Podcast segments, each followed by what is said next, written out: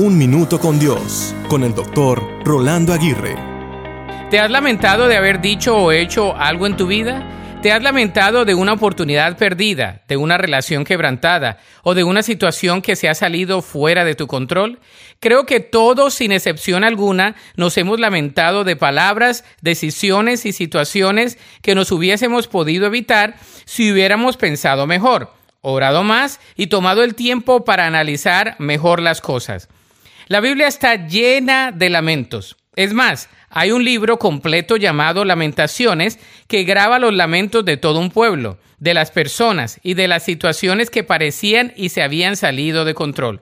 Muchas veces los lamentos fueron por la condición pecaminosa, otros por la situación deplorable en la que se encontraba todo un pueblo y en otras ocasiones por la terquedad y las consecuencias que se estaban enfrentando.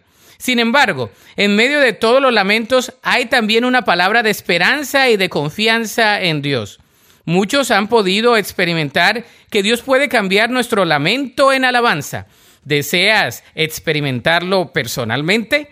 La Biblia dice en el Salmo 30, 11 y 12, Tú cambiaste mi duelo en alegre danza, me quitaste la ropa de luto y me vestiste de alegría para que yo te cante con alabanzas y no me quede callado. Oh Señor mi Dios, por siempre te daré gracias.